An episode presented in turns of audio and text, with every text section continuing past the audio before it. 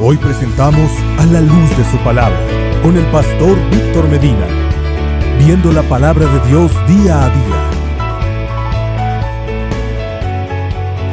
Hoy vamos a hablar de este tema que se llama ¿Por qué a mí Dios? Y es una pregunta que muchos de nosotros nos hacemos, los que no estuvieron en el primer espacio y los que siguen a CBF en línea quiero anunciar que eh, Génesis y Eric ya están esperando su tercer bebé, amén. Así que eh, damos gracias al Señor por eso.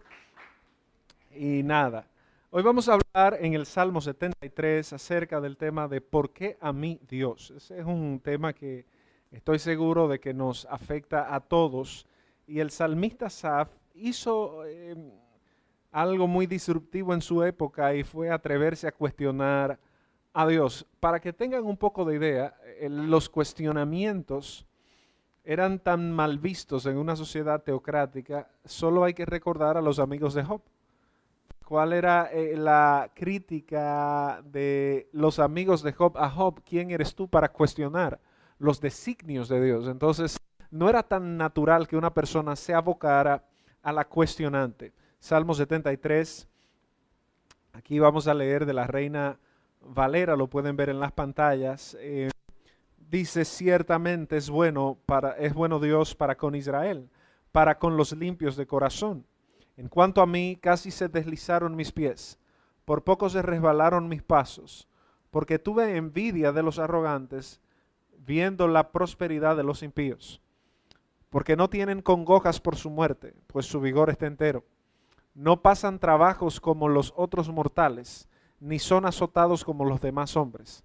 Por tanto, la soberbia los corona, se cubren de vestido de violencia, los ojos se les saltan de gordura, logran con creces los antojos de su corazón, se mofan y hablan con maldad de hacer violencia, hablan con altanería, ponen su boca contra el cielo y su lengua pasea la tierra. Por eso Dios hará volver a su pueblo aquí y aguas en abundancia serán extraídas para ellos y dicen, ¿cómo sabe Dios? ¿Y hay conocimiento en el Altísimo? He aquí estos impíos, sin ser turbados del mundo, alcanzaron riquezas.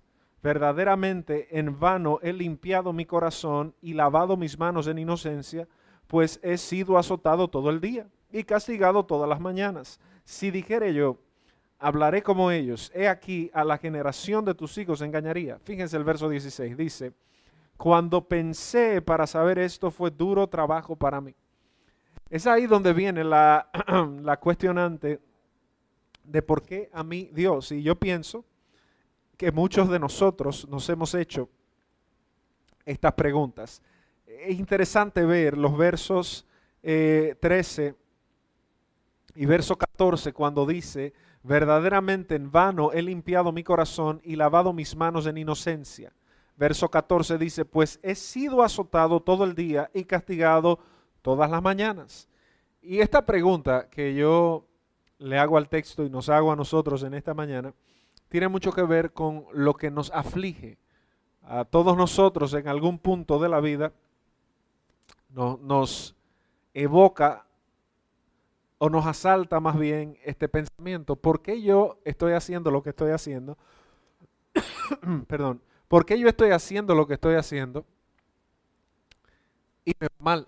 Porque yo si soy cristiano, entonces hago las cosas que hago y me va mal. Porque al que no es cristiano parece irle bien. Y aquí hay varias realidades. Primero, uno nunca conoce la realidad íntima, sin embargo, la realidad que uno conoce es la de uno, ¿verdad? Y uno sí se da cuenta de que hay cosas que a uno no le salen bien, hay cosas que uno quisiera que fueran de una forma que son de otra manera totalmente diferente.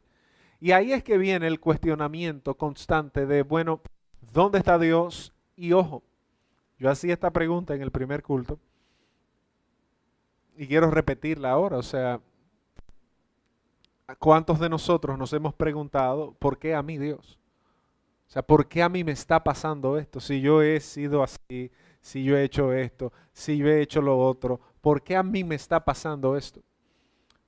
Esa es una pregunta que se escucha en una cama tal muchas veces, donde hay personas que uno escucha en medio de su sollozo, en medio de su lamento, decir, ¿por qué a mí?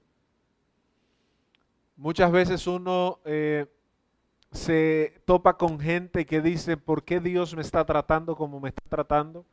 Yo les hice la anécdota hace dos semanas de una señora que su hija salió de la cárcel y al salir de la cárcel, eh, entonces le detectan un cáncer terminal de seno y ella decía, eh, ¿para qué me la entregaste para matar? Y es ahí donde se pone bien interesante la vida cristiana, pues para mí eh, un culto con tres canciones rápidas, dos canciones lentas y un sermón no es suficientemente eh, efectivo para poder allanar. Y ojo con esto, no quiero decir que la palabra de Dios no sea suficiente, la creo y creo que es suficiente. Ahora, nosotros salimos muchas veces del culto, del lugar, de las iglesias, y siguen atormentándonos esos pensamientos. De las cosas interesantes que me llama la atención del salmista, una de ellas es que era descendiente de la tribu de Leví, o sea, en este caso es Asaf el que va a escribir el salmo, y él era descendiente de la tribu de los levitas, y yo quisiera plantearles esta correlación. Muchas veces a la gente que pasa situaciones se le dice, espera a que tú madures en la fe. Bueno, pero espera que tú madures en la fe es algo muy, muy pretencioso, porque parecería que los que son maduros en la fe no tienen problemas o han encontrado cómo resolverlos. Eso es como cuando al niño usted lo está criando y usted le dice al niño, deja que tú crezcas. Cuando tú crezcas, pero usted y yo somos grandes o adultos y tenemos problemas que a veces los manejamos peores que los niños. ¿Cuántos dicen amén a eso? Y, nos encontramos en esa contradicción de que parecería que los problemas son solo para los que no son tan maduros en la fe. Y si bien es cierto que hay un proceso discipular, no es menos cierto que como el salmista, mm, eh, nosotros no estamos exentos de esas realidades de crisis serias de fe. ¿Qué positivo tiene el salmista Asaf? Que Asaf tuvo la valentía de reconocer su situación. Asaf tuvo el carácter no solo de conocer lo que él estaba pensando, sino de plasmarlo como una canción, los salmos, poemas, como una canción diciendo, tengo problemas, entiendo Dios por qué las cosas son como son. A veces estamos en lugares donde hasta dudar de Dios sería mal visto. A veces estamos en la congregación y expresarle a alguien mi duda sería como tú la verdad es que y te preguntan, ¿y tú eres cristiano? Entonces mucha gente lo que hace es irse con grandes lagunas y con grandes dudas a su casa, pues, como yo siempre digo el lunes, no tarda en llegar. Y cuando nosotros salimos de aquí, volvemos a nuestra realidad. Y la pregunta del millón de dólares es, cuando yo veo que en mi trabajo, a mí que hago lo correcto, me cancelan, usted dice, ¿dónde está Dios? Porque si usted está haciendo lo indebido, bien hicieron en cancelarlo. Pero si usted es un empleado efectivo, eficiente o una empleada eficiente, uno se preocupa y uno dice, ¿por qué me está pasando esto a mí? ¿Dónde está Dios? Cuando tú estás bien de salud y de repente tú vas al médico y te dicen, tienes cáncer. Usted que viene a la iglesia todos los domingos, que eh, ayuda al pobre, que da bolas a los hermanitos que no tienen carro, etcétera, etcétera, etcétera. Usted se cuestiona y dice, ¿por qué a mí? Y vamos a analizar un poquito la beta subyacente de esa pregunta, pero el tema aquí es interesante y es que este hombre que era un levita tuvo el carácter y el valor de reconocer su desconfort con Dios. No solo era un levita, ustedes recordarán aquel famoso evento de la vida de David, donde muere Usa. Usa fue el que trató de, cargar eh, el arca y para impedir que cayera. Usa era parte de los levitas que estaban ahí. Eh, Asaf también era parte de esos levitas. O sea, no estamos hablando de cualquier persona, estamos hablando de una persona que tenía un pleno conocimiento de Dios y que también, según la misma Biblia, estamos eso lo pueden corroborar en el primer libro de Crónicas. Según la Biblia, este hombre también era vidente, músico, simbalista. Eh, o sea, estamos hablando de una persona de esa estatura con esas crisis. Y yo quiero volver sobre eso, porque me preocupa que muchas veces nosotros no entendemos cómo a esta altura de la vida cristiana todavía podemos tener crisis de fe. Sí, sí se puede, sí, sí es posible y es una realidad que nosotros tenemos que luchar con ella. Esa realidad con la que nosotros tenemos que luchar, nosotros debemos observar cómo la vamos a enfrentar. Yo quisiera plantearles em,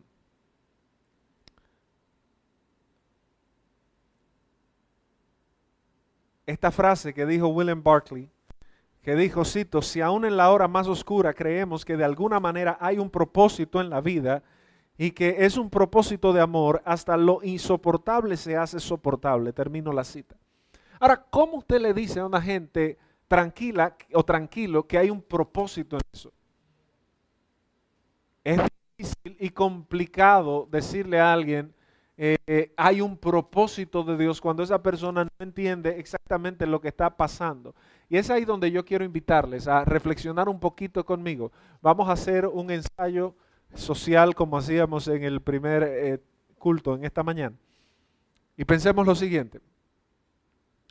Em, por cierto, bueno, ahí les tengo, más adelante se los muestro el tweet de Darian. Em, pero pensemos en una persona que salió en las noticias recientemente de nombre Yokairi. Yokairi, una joven de 19 años de edad. Y Yokairi, con 19 años de edad, sale de su casa, tenía una relación tóxica, como dicen, ¿verdad? Pero una relación, la que fuera. Sale de su casa y viene y de repente le echa, ustedes vieron el video, le echa plomerito en la cara. Cuando vemos eso, nosotros decimos, ok, al echarle plomerito, eso es lo que le llaman el ácido del diablo, ¿verdad? Ácido muriático, con todas esas cosas combinadas. Entonces pierde 40% de la cara, etcétera, etcétera, etcétera. Yo le invito a que usted googlee quemaduras por eh, ácido muriático. Si ustedes han visto las fotos del chofer, ustedes han visto cómo le ha quedado el brazo. Imagínense eso en la cara. Esa muchacha sale y le echan esto. Ella probablemente no salió pensando en eso de su casa, ¿verdad? Y cuando sale, de repente entonces lo que tiene es esto la cara quemada la llevan a emergencias. En emergencias eh, pasa lo siguiente, la atienden, después, eh, bueno, el, el, pronóstico era que iba a perder la visión, se estaba primero debatiendo entre la vida y la muerte, ya se salvó, entonces se le ha salvado el 90% de la visión. ¿Y qué dice ella ahora? Ella no es que ve todavía, pero según leí está viendo colores y demás. Eh, ¿Y qué dice ella? Mi hija no me va a reconocer. Es una joven de 19 años que tiene ya su hija. Y la pregunta que yo le hacía y les hago a ustedes es, recordemos nuestros 19 años. Esa etapa donde nosotros eh, estábamos saliendo de la, del colegio, tratando de independizarnos, sintiéndonos adultos, ya somos grandes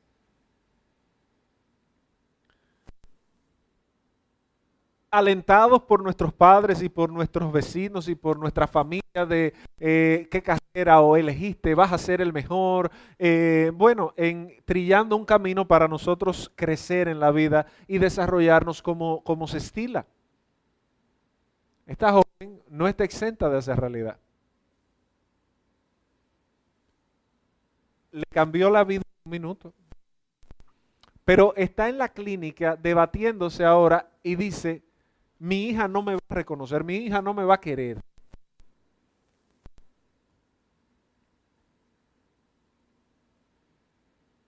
Mi hija no me va a querer.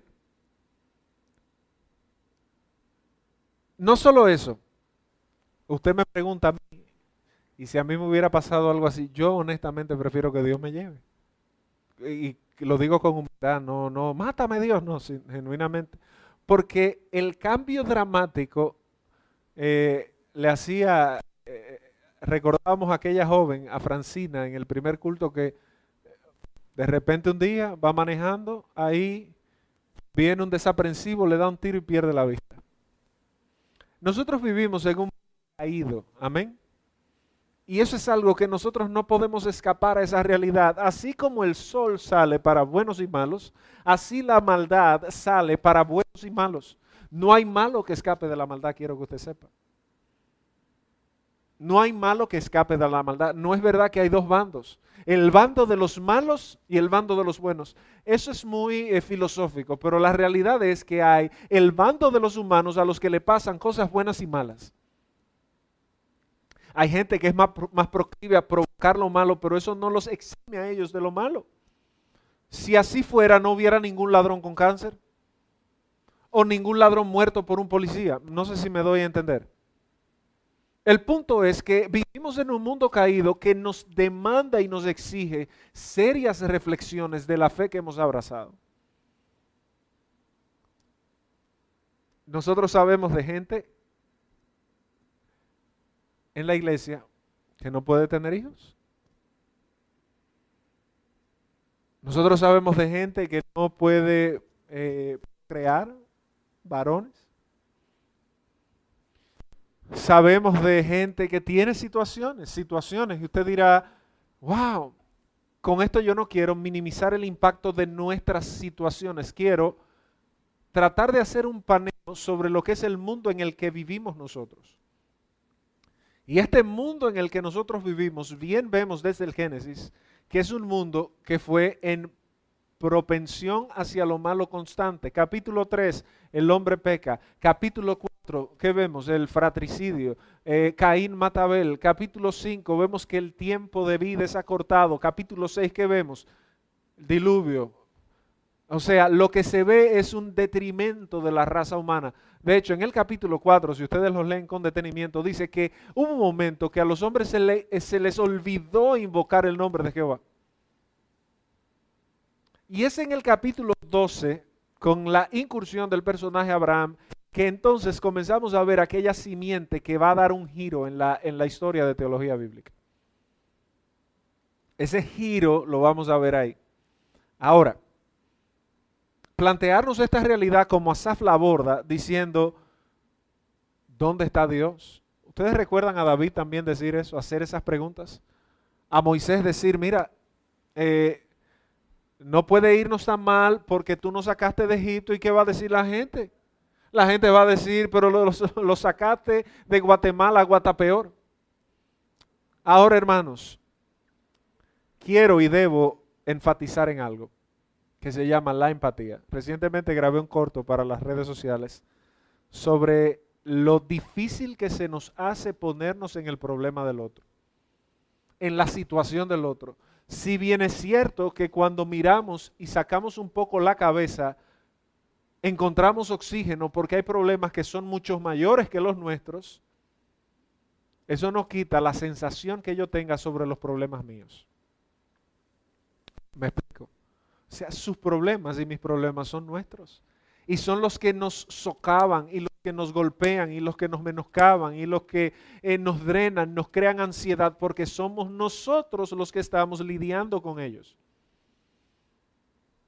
A veces queremos resolverle la vida a la gente dándole un consejo como mira hacia el otro. El problema del otro es mayor y si bien es cierto, es una realidad, eso no resuelve nuestro problema. Eso es como un esteroide que usted le pone algo que, que eh, lo que hace es que, que, recubre pero no sana, ¿verdad? Eh, le, da una sensación de, de, de, poco dolor o, o le reduce el dolor, pero, o una morfina, por poner otro caso, ¿verdad? Le inyectas morfina a una gente, le sanas el dolor, pero no necesariamente curas lo que está produciendo ese dolor decirle a la gente simple y llanamente, mira el caso de Yokairi. Casos así pasan todos los días en este país, quiero que sepan.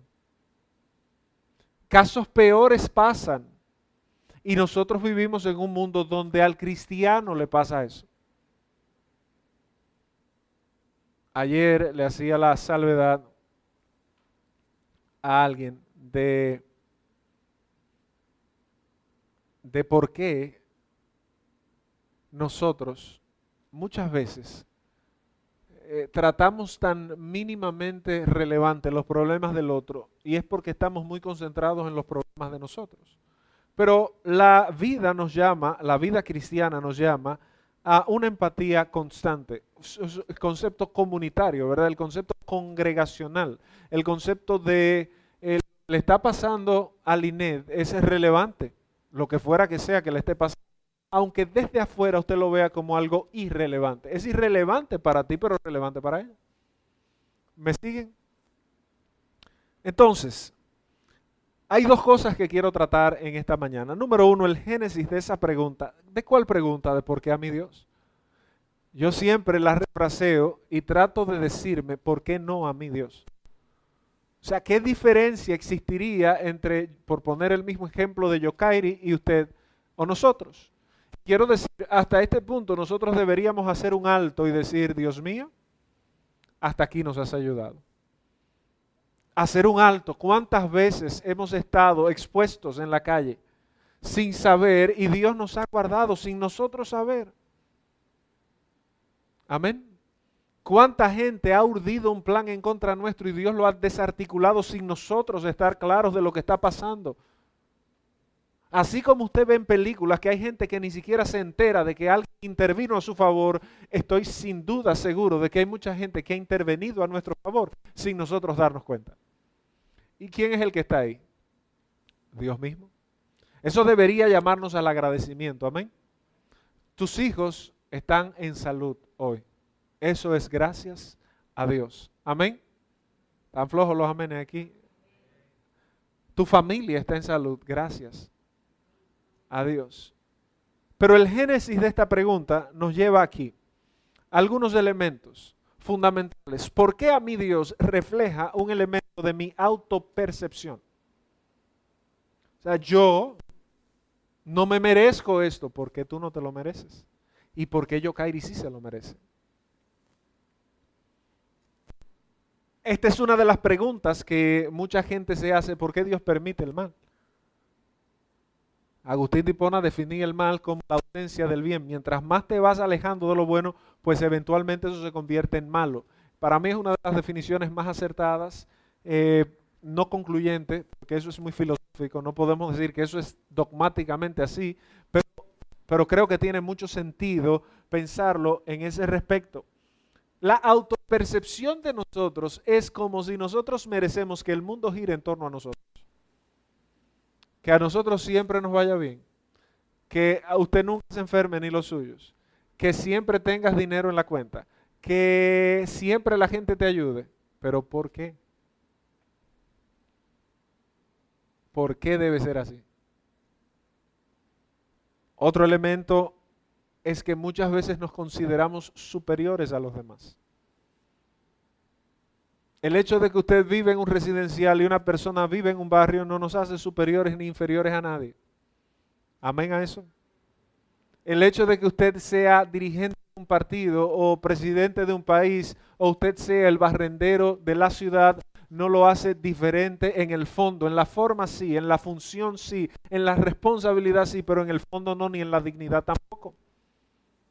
¿Por qué nosotros exigimos esa dignidad en relación a la sociedad y no la aplicamos en nuestras vidas? Con esto no quiero decir que debemos ser masoquistas.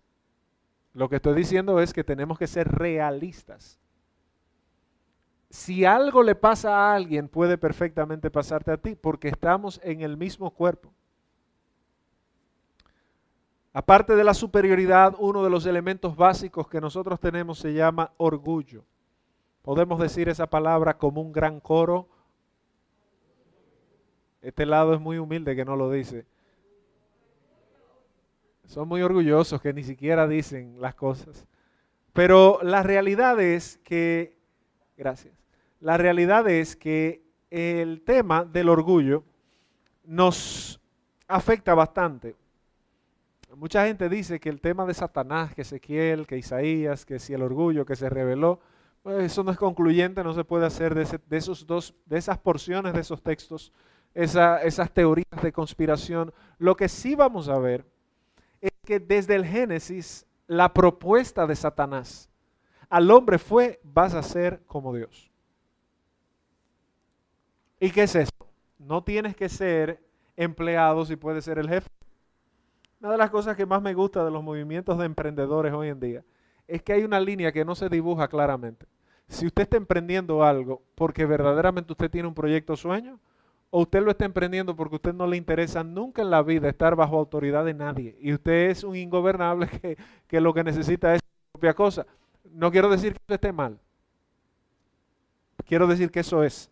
Pero muchas veces nosotros nos damos una píldora de yo soy, yo quiero, yo haré, sin, sin estudiar la realidad de nuestros corazones.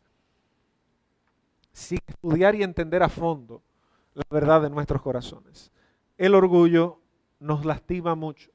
Pero este, señores y señoras, yo creo que debemos analizarlo con detenimiento y con pinzas. Se llama la falta de profundidad espiritual y devocional. ¿Por qué? Si nosotros hemos creído en Dios, hemos creído que es soberano. Fíjense que el domingo pasado, una de las cosas que yo decía es que para nosotros hablar de fe y descanso en Dios, la primera característica debe ser que yo crea en Dios. El que se acerca a Dios, ¿qué cosa?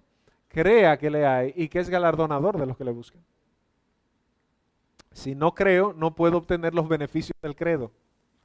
Pues en este caso fundamental, cada filosofía de vida, cada teología aborda las situaciones y la cotidianidad desde su cosmovisión. Me explico. El budista no asume el día a día como lo asume el judío. El taoísta no asume el día a día como lo asume el musulmán. El brahmanista no asume el día a día como lo asume el cristiano el zoroastranista y bueno, todas esas eh, diversas formas. Cada quien asume, yo creo que se fue el micrófono. Cada quien asume sus, sus realidades de acuerdo a, a cómo la viva. Pero ¿qué pasa aquí? Aquí pasa algo, señores. Déjenme tomar un micrófono.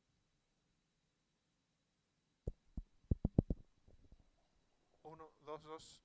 ¿Me escuchan? Ah, ok. Aquí pasa algo interesante. Y es lo siguiente. Cuando yo reflejo mi forma de abordar la ansiedad y los problemas, ¿qué reflejo yo? Muchas veces una carencia de raíces profundamente en el cristianismo que yo he abrazado. Yo le decía a, a dos personas que estábamos en mi oficina en la transición del culto, le decía, yo creo que con cada proceso Dios nos demuestra o nos va enseñando qué tan creyentes somos. Porque es muy fácil nosotros venir los domingos a algo bonito. Y ojo, cuando las iglesias se ponen más bonitas, se vuelve ya un hábito. Tú llevas a tu familia, hay servicio de niños, aunque ahora estamos restringidos, hay actividades para jóvenes, para las parejas, los casados, los solteros. Eso es un buen club y yo ojo, no, no lo estoy diciendo peyorativamente, es un buen lugar donde tú, aunque no seas cristiano, puedes llevar a tu familia. Porque las cosas que se te van a pegar ahí son buenas. Mucha gente ataca a las iglesias diciendo, bueno, pero y en la iglesia se ve eso, y en el club naco no se ven esas cosas. O sea, a veces queremos decir, bueno, en la iglesia no debería verse eso, estoy de acuerdo. Pero en cualquier lugar social donde haya gente y usted vaya, va a haber problemas. A dónde me dirijo es al siguiente punto. Muchas veces en nuestra vida los problemas revelan el nivel de profundidad en Dios que nosotros tenemos. Las amenazas de salud, las amenazas financieras, las amenazas emocionales, las crisis familiares, reflejan la realidad de nuestra vida devocional. Por eso hacía la mención de que cada cosmovisión es muy particular. ¿Cómo abordó Jesús la cruz? Jesús dijo, Padre, si tú quieres, pasa de mí esta copa, mas no se haga mi voluntad, hágase tu voluntad. Yo estoy seguro de que ninguno de nosotros, o quizás yo no, no quiero ese tipo de cosas para mi vida. Y cuando nos vemos frente a la amenaza o a la sospecha de algo que cambie la ruta de cómo yo he trazado mi vida, yo lo que le estoy diciendo a Dios es que Él no es soberano, es que Él es soberano cuando yo quiero que Él sea soberano. Amén. Yo le estoy diciendo a Dios, mira, tú sabes que yo no puedo enfermarme y si de lo único que me voy a enfermar es de gripe, quiero que sepas. O sea, a ti no te puede dar una enfermedad terminal. Ninguno de nosotros quiere que nos dé una enfermedad terminal. Pero ¿por qué hay gente que está en el oncológico ahora mismo debatiéndose entre la vida y la muerte? No es porque sean peores que nosotros. No es porque sean peores que nosotros. Y eso es algo que yo quiero dejar claro es que la crisis revela la forma. Yo recuerdo mucho a, un joven, a Rubén, que tenía que tener 38, 39 años por ahí, eh, y se le descubre un cáncer, un adenocarcinoma terminal nasofaringe.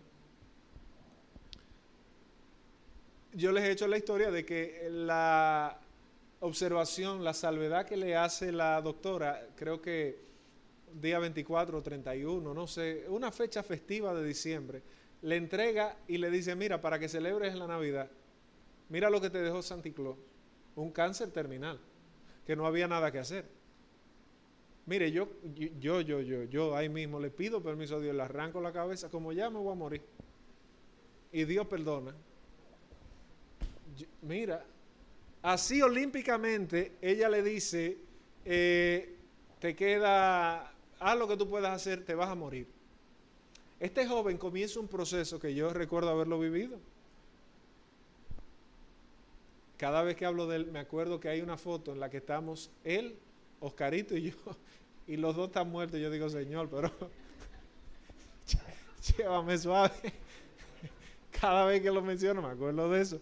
Pero bueno, el tema es que este muchacho empieza un proceso y comienza a hablar de el taller del maestro. Él hablaba de la mesa del alfarero, esa era la expresión que él utilizaba. Y él decía con mucho ánimo, cuando yo salga de esto, yo voy a escribir un libro. Y yo voy a escribir un libro eh, que se va a llamar En la mesa del alfarero. Oiga, yo recuerdo haber ido al oncológico.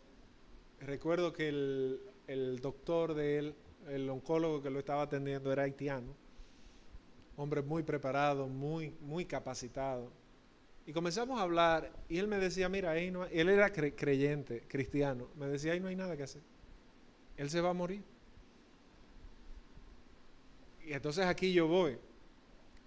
La profundidad de nuestra vida espiritual. Señores, la gente no está viniendo a las iglesias pero sí está yendo a los moles, al supermercado, a los bancos.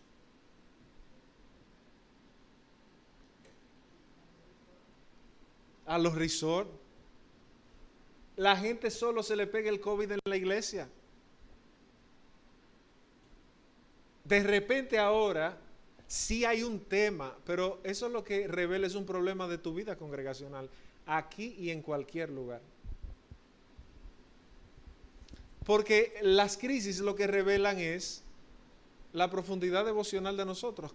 Habla una persona que frente a la crisis muchas veces lo que se convence es de que no es tan cristiano como entiende este servidor. Yo soy como Asaf en ese caso y me voy más lejos. Yo digo, Señor, pero yo estoy en un proceso de conversión, parece. Porque frente a cualquier amenaza, la ansiedad a mí me abraza. Yo digo, no. Eso no está bien. Porque se supone que la paz de Dios, que sobrepasa entendimiento o todo entendimiento, guardará vuestros corazones y vuestros pensamientos en Cristo Jesús. O sea, se supone que después de yo orar, debo entrar en un proceso no de una paz drogada, sino de una paz mental. A mí no me pasa a veces eso. Yo digo, bueno, yo tengo problemas. A mí lo que se me quita es el sueño. y yo digo, bueno, ¿Y qué hago? Claro, yo soy el único cristiano al que le pasa eso. Yo lo entiendo. Pero si a usted le pasara, entonces, ¿qué debemos revisar? Nuestra profundidad espiritual. David podía decir, en paz me acostaré y así mismo dormiré, porque solo tú, Jehová, me haces estar confiado. Esto lo único que hace es escanear realidades de nuestra vida para que vayamos observando cómo estamos. Y realmente yo creo que la crisis y la pandemia ha revelado muchas cosas. Ha sido de gran bendición, pero hay mucha gente que anda viviendo su vida con un evangelio paralelo, a su medida, confeccionado a sus formas, a sus creencias. Eso no es correcto. Eso no está bien. Eso no honra la palabra de Dios. Pero bueno, continuamos.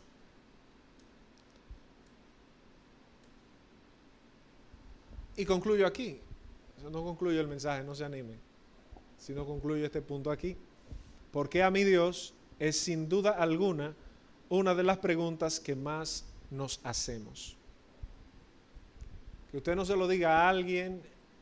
Aquí nosotros sabemos de casos. Aquí hay gente que dice, señores, yo me voy a tomar el, permiso del testimonio de Isaura un mosquito. Un mosquito. Y de repente ya usted tiene un problema linfático. Un mosquito. ¿Estamos entendiendo? No es que te dio un cáncer por genética, porque sí, porque tú venías predispuesto, porque tú estabas destinado, eh, que en tu familia todo el mundo ha sufrido de cáncer eh, de colon y a ti, pues mira, revísate, o que todas tus generaciones se han muerto de cáncer de mama, pues un mosquito. Un mosquito. Un accidente, otro caso y una gente queda cuadraplégica. Y un accidente no necesariamente en el que esa persona va manejando como un loco, sino que viene un loco manejando y lo choca.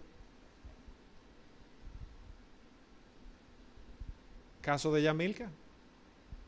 Una persona drogada, manejando de reversa en una calle, de una vía. Y termina matando una vida. Preguntas, todavía la gente se pregunta, ¿por qué a mí Dios? Gente que ha perdido hijos. ¿Y usted quiere ver a una gente metida con Dios o en la iglesia que se le metan los problemas arriba?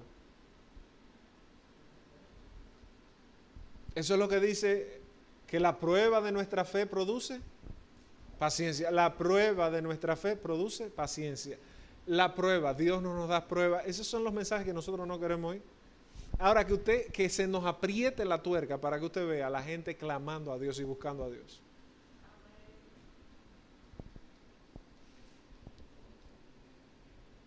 Darian escribió su último tweet diciendo, cito, doy gracias a Dios por cada uno de los médicos que atendieron a Leticia en la Plaza de la Salud y por su esfuerzo en ser diligentes en su cuidado.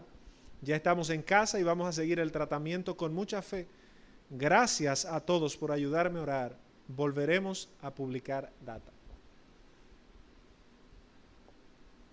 Eso fue un proceso que podemos decir que terminó satisfactoriamente, pero eso lleva lesiones y lecciones de por vida.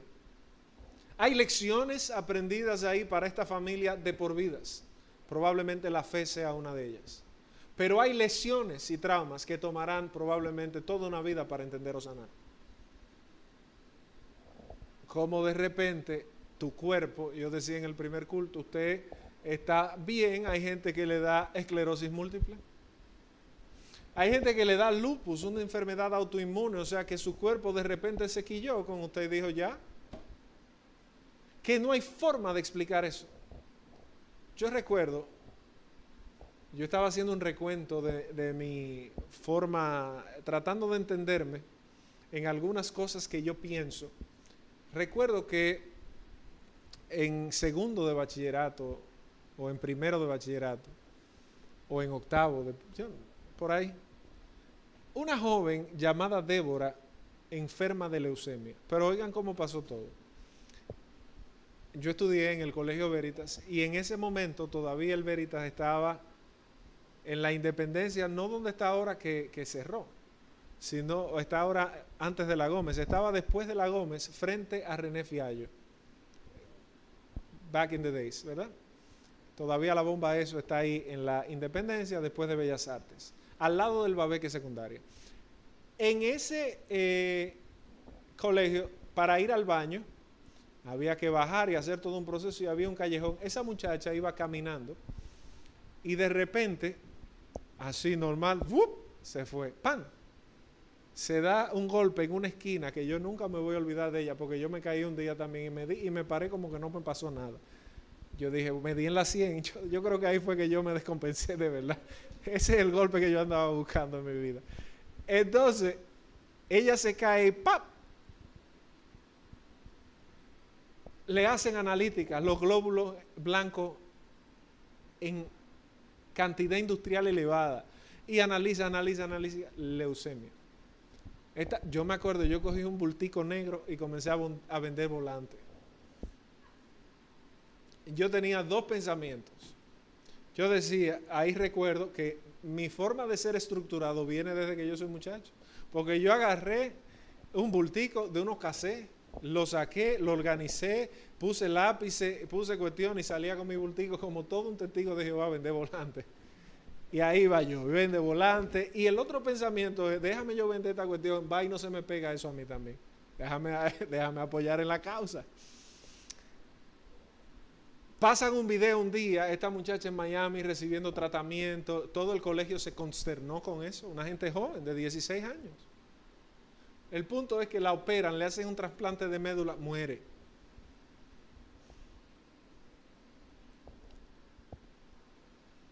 Y yo digo, Dios,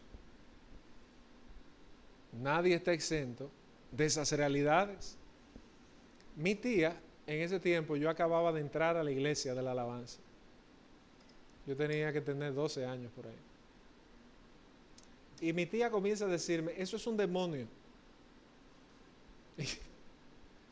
Y, yo, ¿cómo así? Pero como yo no tenía entendimiento, y puede que sea, yo no, no estoy diciendo que no. Eso es un demonio, vamos a orar. Y yo, pues vamos a orar. Yo tenía una pesadez mental siendo tan niño en ese sentido. Y ella, vamos a orar, y vamos a orar, y vamos a orar. Y yo, pues vamos a orar. Y me decía, ¿te dan pálpito en la espalda? Y yo, sí, pues es un demonio. Y yo, ¿verdad? Pues vamos a orar. Y cuando leo los casos como los de Darian, y comienzo a ver un paneo de lo que nosotros reflejamos y de las lecciones y lesiones con las que nos quedamos cada prueba es una oportunidad de revelar las profundidades de nuestra confianza en Dios.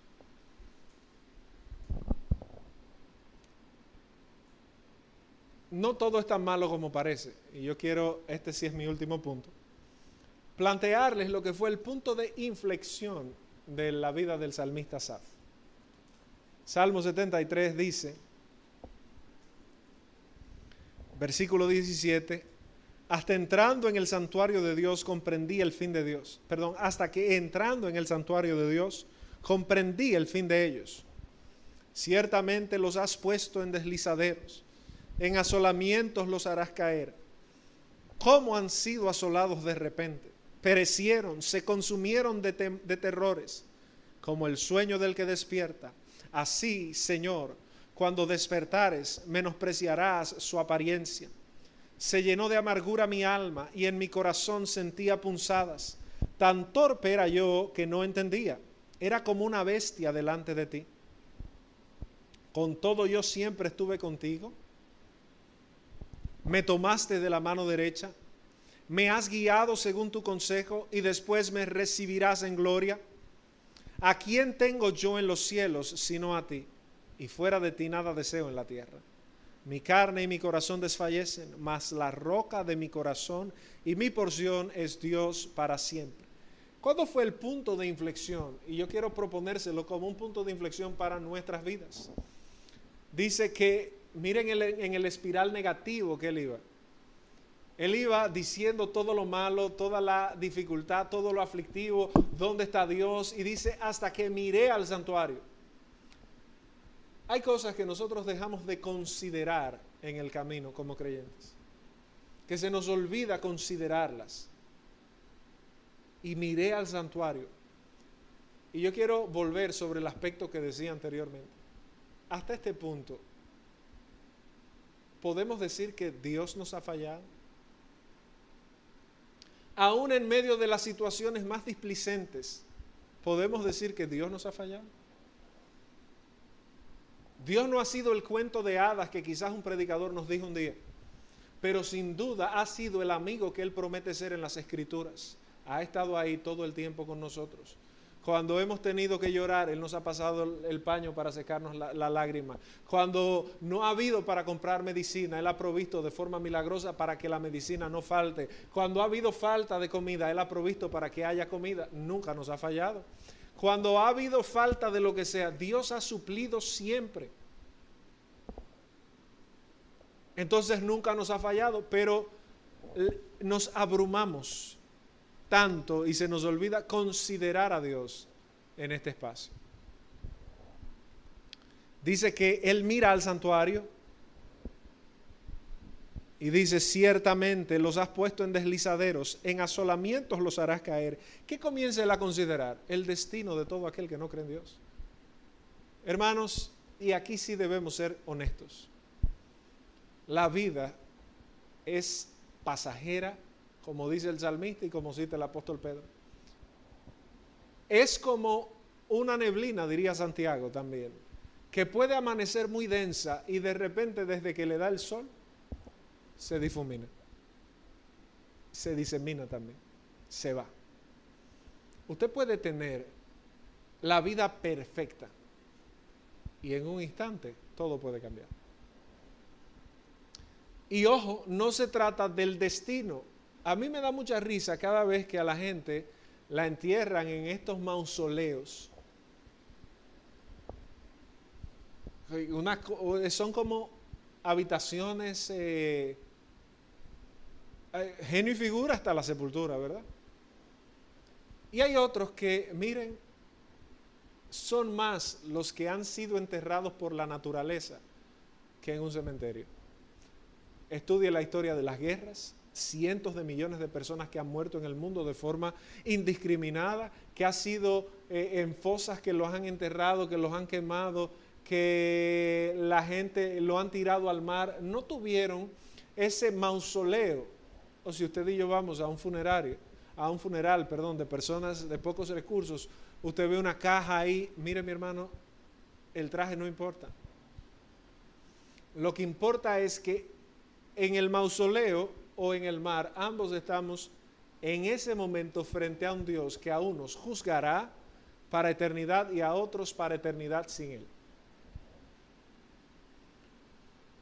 En ese día no será el más avivato el que salga adelante, porque hemos visto que todos los regímenes y todas las personas caen. ¿Quién pensó que el gran Constantino iba a caer? ¿Quién pensó que la gran Roma iba a caer? Eso era inconcebible. No solo que cayeron, que de mala manera cayeron. Todo en la vida pasa. Y la Biblia dice, el mundo pasa y sus deseos también, pero el que hace la voluntad de Dios permanece para siempre. Fíjense que sigue diciendo, cómo han sido asolados de repente, perecieron, se consumieron de terrores como sueño del que despierta, así Señor, cuando despertares, menospreciarás su apariencia. Pero fíjese que vuelve, dice, se llenó de amargura mi alma y en mi corazón sentía punzadas. Tan torpe era yo que no entendía, era como una bestia delante de ti. Esta, esta, esta descripción tan gráfica que él está haciendo era de una condición seria psicológicamente. Él estaba tenso, él estaba molesto, él estaba airado con Dios. Y yo quiero decirle a usted que no es un pecado. Ahora, a nuestra mente nosotros tenemos que ponerle límites. Si nosotros le permitimos a nuestra mente divagar, hay personas que caen en estados de depresión irreversibles porque un día comenzaron una divagación que no encontraron el camino de retorno. La mente es un órgano complejo. De hecho, es un órgano difícil de estudiar. En un mundo tan avanzado como el que vamos, el cerebro todavía sigue siendo un organismo muy virgen en cuanto a estudios.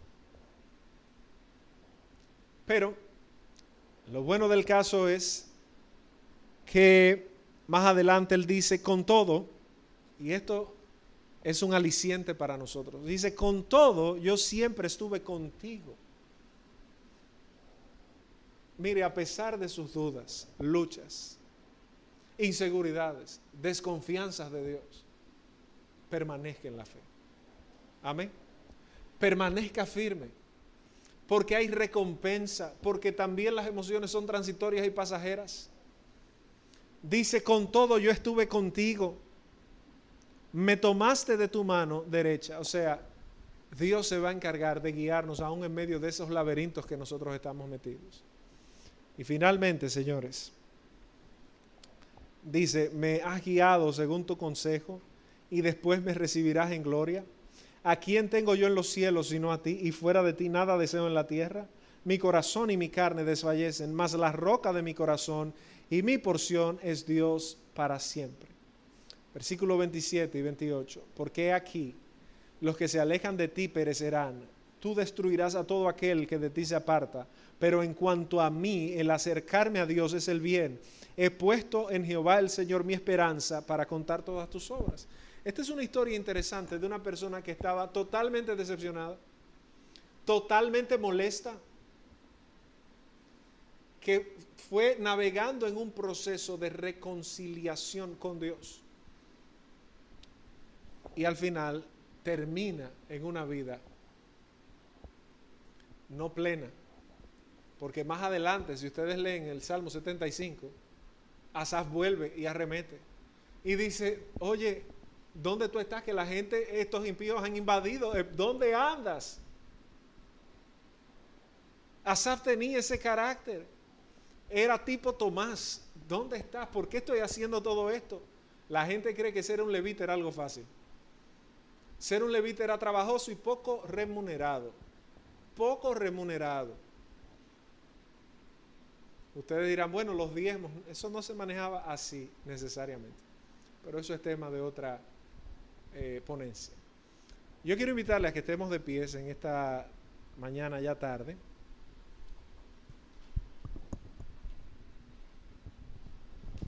Y que ahí donde estemos, nosotros cierre sus ojos y dígale al Señor sus situaciones, su realidad, su vida como Asaf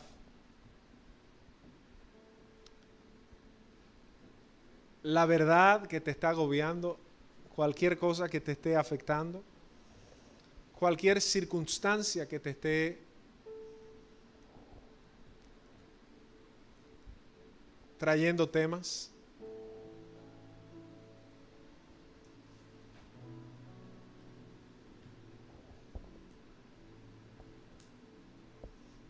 Dile, Señor Jesús, es verdad que cuestiono, que dudo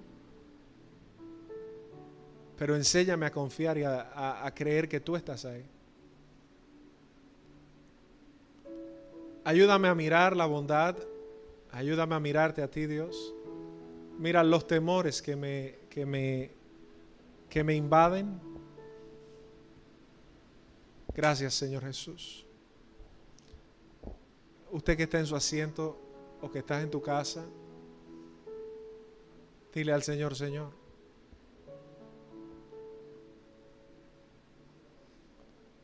ayúdame. Mira mis aflicciones. Mira mis inseguridades y luchas. Permíteme descansar en ti. Todos tus temores, llévalos al Señor.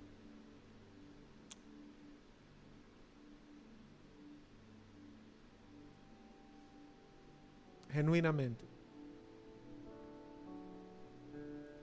En el nombre de Jesús. Señor, te damos gracias por el culto del día de hoy, por eh, tu palabra, por habernos permitido celebrar estos dos cultos. Padre, ayúdanos, bendícenos y prospera la labor de comunidad bíblica de fe en ese tiempo. Te lo pedimos en el nombre de Jesús. Llévanos a nuestros hogares Señor, confiados en tu soberanía. Te lo pedimos en Cristo. Amén y amén. El Señor les bendiga, le guarde. Nos vemos el próximo domingo. Bye bye.